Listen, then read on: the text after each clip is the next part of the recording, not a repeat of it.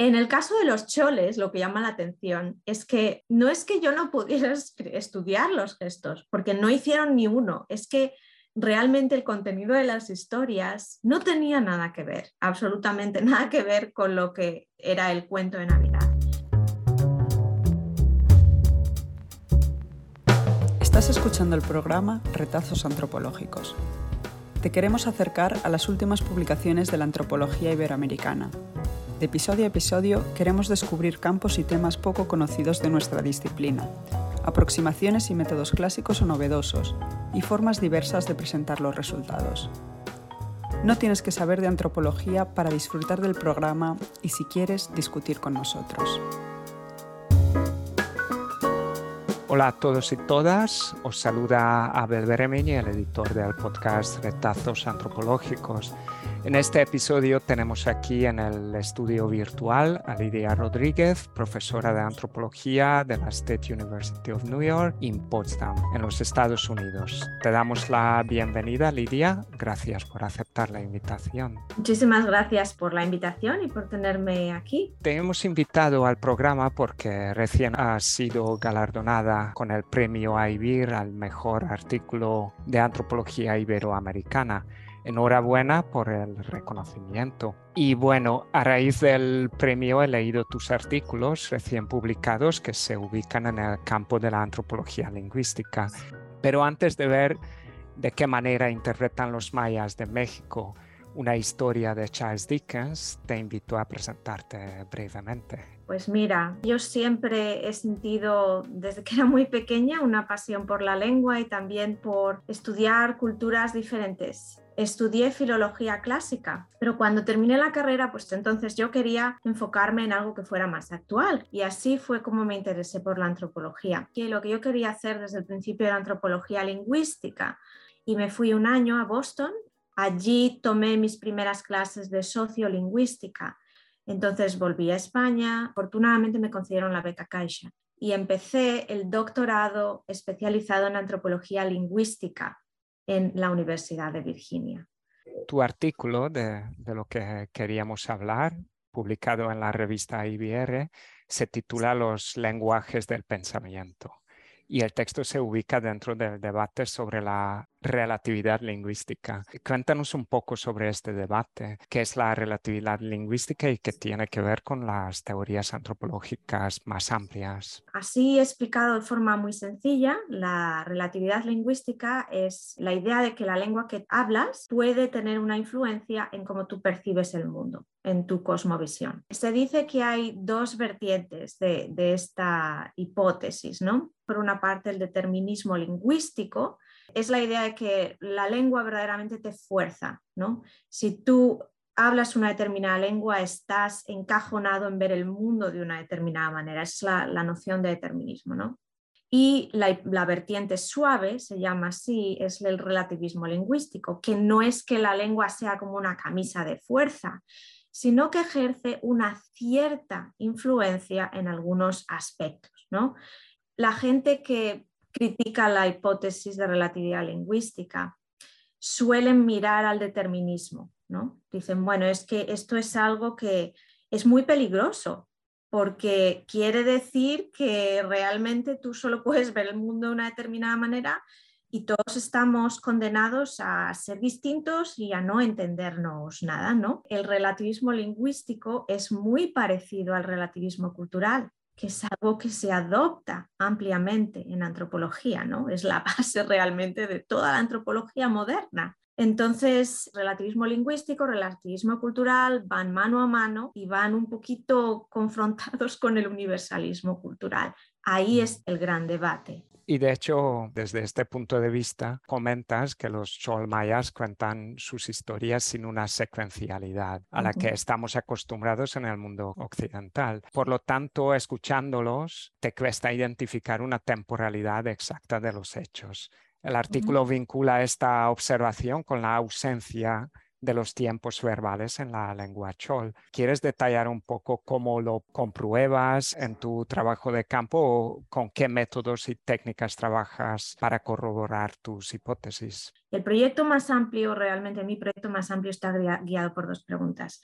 La primera gira en torno a la propia hipótesis de relatividad lingüística. ¿no? ¿Existe verdaderamente esta conexión entre lenguaje, pensamiento y cosmovisión? ¿Existe tal conexión? Y si es así, podemos demostrarla empíricamente. ¿no? la segunda pregunta es, bueno, el aspecto con el que yo he escogido trabajar es la concepción del tiempo. ¿no? Entonces, quiero entender distintas concepciones del tiempo y cómo éstas se relacionan, si es que se relacionan con la lengua, tal y como dice la hipótesis. ¿no? Entonces, bueno, pues una metodología que no funciona demasiado bien es una, por ejemplo, hacer entrevistas semiestructuradas donde tú vas y le preguntas a la gente, oye, ¿qué es para ti el tiempo? Porque realmente es una pregunta muy absurda, ¿no? Y uno puede, que es mm, en lo que me centro en el artículo, puede utilizar un estímulo que sea una imagen, un visual, Enseñárselo a las personas es simplemente pedirles que, te describan lo que ven. Estos tienen que ser estímulos muy bien escogidos, tienen que ser unas imágenes. Eh, si lo que quieres es entender cómo la gente utiliza la secuencialidad, si producen descripciones secuenciales, pues tienes que darle imágenes que sean secuenciales simplemente, ¿no? Entonces uno le muestra a estas personas las imágenes y le pide que expliquen simplemente lo que ve. Entonces analizas la forma y analizas el contenido de esas descripciones, que es un poco lo que se refleja en el artículo.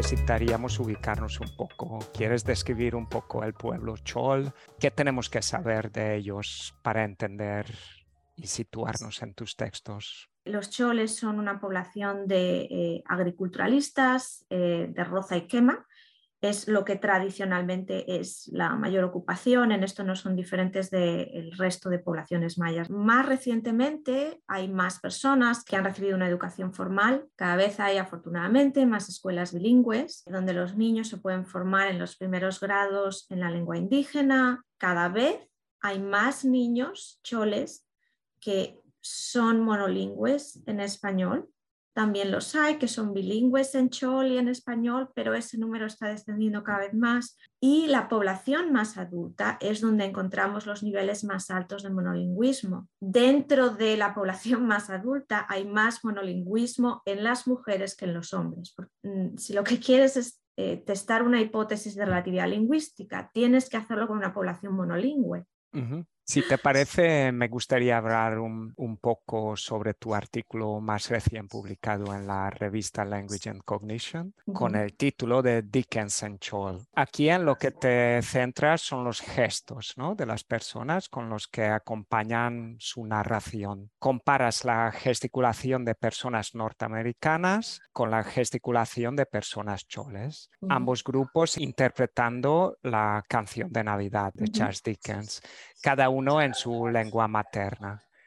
¿Por qué es interesante fijarnos en los gestos? ¿Qué nos explican los gestos sobre una cultura? El estudio del gesto es una ventana eh, a la cognición, a, cómo las personas piensan. ¿no? Los gestos a veces dicen cosas que elaboran o comentan en lo que la persona está diciendo verbalmente. ¿no? A veces haces un gesto para completar algo que no tienes palabras ¿no? Exactamente, no te llega la palabra y sin embargo haces el gesto y lo estás pintando, lo estás describiendo con tus manos, ¿no? En algunos casos, incluso los gestos revelan cosas que están un poco en contra de lo que reflejan las palabras. Por eso es súper interesante observar. Nosotros eh, en nuestra cultura utilizamos el dominio del espacio para hablar del tiempo. Si yo te digo algo así como, jo, qué día más largo, estás utilizando realmente una metáfora espacial. Largo es algo que se aplica a, un espacio, no es algo que puedas aplicar si lo piensas en detenimiento a, una cosa tan abstracta como, como, un segundo, un minuto, ¿no? Sin embargo, tú lo percibes como largo, ¿no? Un evento temporal, pero que percibes como un lugar, ¿no? ¿Qué es lo que pasa con el gesto? El gesto utiliza espacio visual. Realmente estás utilizando el espacio entre ti y el interlocutor para hacer esas mismas cosas que la lengua dice. ¿no? En múltiples culturas occidentales existe una cosa que se llama la concepción lineal del tiempo. ¿Cómo se refleja esto en los gestos? Cuando la gente dice mm, cosas como hace tiempo y hacen un gesto donde mueven la mano izquierda hacia la parte izquierda de su eje espacial. ¿no? Y, dicen, pero en el futuro, entonces mueven la mano hacia la derecha, ¿no? Están localizando el futuro a la derecha, el pasado a la izquierda y el presente se sobreentiende, coincide más o menos con el centro del espacio gestual. Eso lo ves simplemente con cómo las personas mueven las manos. Y entonces, ¿cómo, cómo explican la historia de Dickens, los choles? Pues esa es la cosa, ¿no? ¿Qué era lo que más me sorprendía? Bueno, en el caso de los choles, lo que llama la atención es que no es que yo no pudiera estudiar los gestos, porque no hicieron ni uno, es que realmente el contenido de las historias no tenía nada que ver, absolutamente nada que ver con lo que era el cuento de Navidad. En el caso de los choles había una dificultad añadida, que es que no conocían la historia. Entonces, ¿cómo salvamos esta dificultad? Primero hicimos un resumen de la historia, pero que, contenía suficiente lenguaje temporal en chol como para hacer que la persona lo repitiera. ¿no? Un asistente de investigación le contaba a los choles la historia en chol, yo me iba de la habitación, luego yo volví a entrar y entonces la persona me tenía que contar a mí lo que le había contado eh, mi asistente de investigación. Entonces le contaban la historia, tal y como ellos lo habían interpretado. Entonces, lo que primero llamaba la atención es que los hablantes americanos hicieron en total de 18 gestos temporales lineales en conjunto frente a cero de los choles. Ausencia total de gestos temporales lineales. Pero cuando te fijas en el contenido de lo que ellos están contando, pues tiene todo el sentido, porque es que ellos no interpretaban la historia como les estábamos contando. Ellos hablaban de que había un hombre que era muy tacaño y que, y que no compartía su dinero y como era tan raro, pues vivía completamente solo, lo cual desde la perspectiva cultural chol es una aberración total y se murió solo, pero ¿cómo no se iba a morir solo? Si es que era rarísimo, tenía dinero, no lo compartía con nadie, no tenía familia. Estos son lugares donde hay un requerimiento social muy elevado de compartir parte del beneficio que uno tiene con la comunidad. Y de esto es de lo que hablaban ellos. Presionaba un poco, decía, mira, me, encanta, súper interesante lo que estás diciendo, pero ¿te acuerdas de que había espíritus en la historia? El espíritu del pasado, presente y futuro, ¿no? Una de ellas decía, sí, había espíritus. Y yo decía, bueno, háblame un poquito más de los espíritus. Y decía, bueno, pues eran los espíritus de los muertos que, vienen a vernos en sueños. De nuevo están reinterpretando toda la historia en clave cultural chol, ¿no? Eso es lo que más me llamó la atención de la, de la primera parte del artículo. Y en la segunda parte de tu investigación observas las mismas personas chol, si entiendo bien, en una situación donde explican una historia tradicional chol y resulta que la intensidad de su gesticulación se aumenta. ¿Qué nos explica todo esto? O sea, ¿qué conclusiones sacas de la comparación?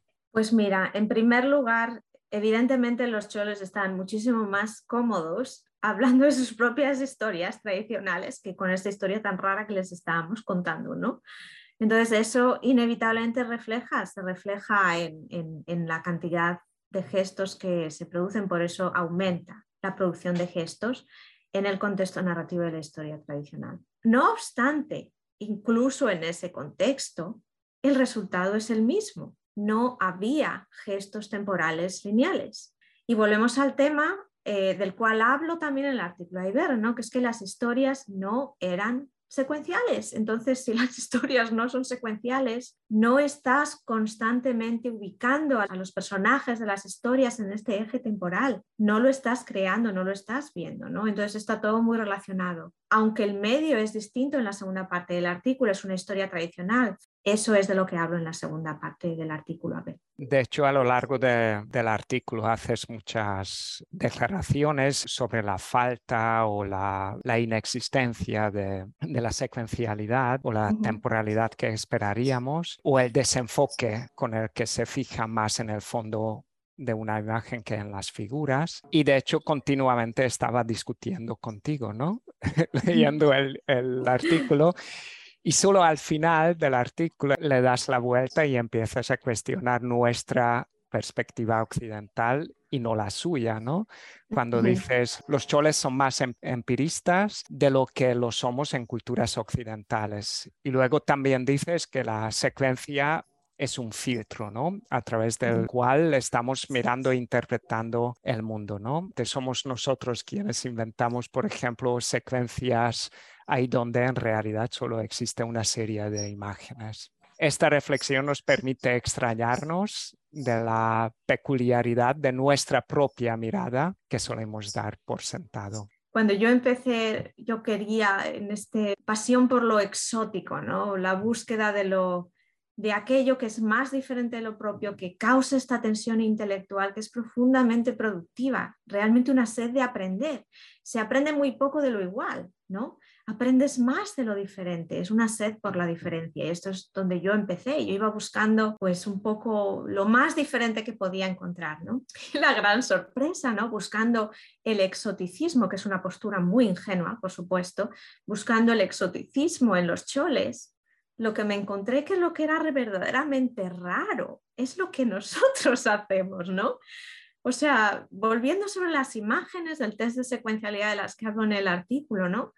Em, una y otra vez me decían, mira, hay uno, dos niños. Y es que hay dos niños realmente, es que no hay uno. Cuando nosotros lo miramos, esas dos imágenes, ¿no? Superpuestas, donde hay un niño en la parte superior y un niño en la parte inferior, ¿Por qué asumimos que es el mismo si es que no lo es? Es que hay dos niños realmente. De nuevo vuelvo a la importancia que tanto la lengua como otros elementos, el contexto educativo y la lectoescritura tienen en, en la creación de estas cosmovisiones. Llamar a la atención de que verdaderamente somos nosotros los que estamos haciendo cosas exóticas. Lo que los choles hacen es algo que es, como comento una percepción completamente empiricista de la realidad, ¿no? No inventan cosas que no están ahí y no solamente eso, sino que describen con un detalle exquisito, cosas que yo o cualquier otra persona que le muestres la misma imagen ni siquiera reparamos, porque estamos muy primados para ver la figura humana, ¿no? La figura humana es súper importante, es lo que para nosotros es figura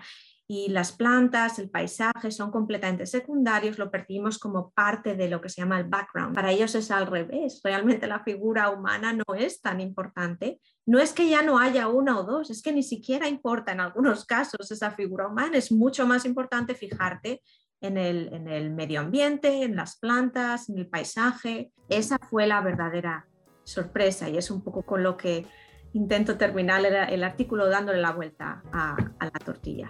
¿no? Bueno, pues Lidia, me ha resultado interesantísimo conocer algunos debates de la antropología lingüística que aquí en las universidades españolas no está tan presente en la formación básica antropológica. Espero que la conversación con la antropóloga española estudiense eh, Lidia Rodríguez os anime a buscar sus artículos y a conocer más esta rama de nuestra disciplina. Lidia, muchas gracias por aceptar mi invitación y seguiremos tus aportaciones. Eh, Abel, muchísimas gracias a ti, ha sido un absoluto placer y bueno, pues estar encantada de continuar la conversación con, con cualquiera que tenga eh, preguntas o comentarios al respecto. Con esto me despido de los y las oyentes y volveremos en breve. Has escuchado Retazos Antropológicos, el podcast del Anuario de Antropología Iberoamericana, presentado por el antropólogo Abel Beremeñi de la Universidad Pompeu Fabra. Si te ha gustado, no dejes de escucharnos. Volvemos pronto.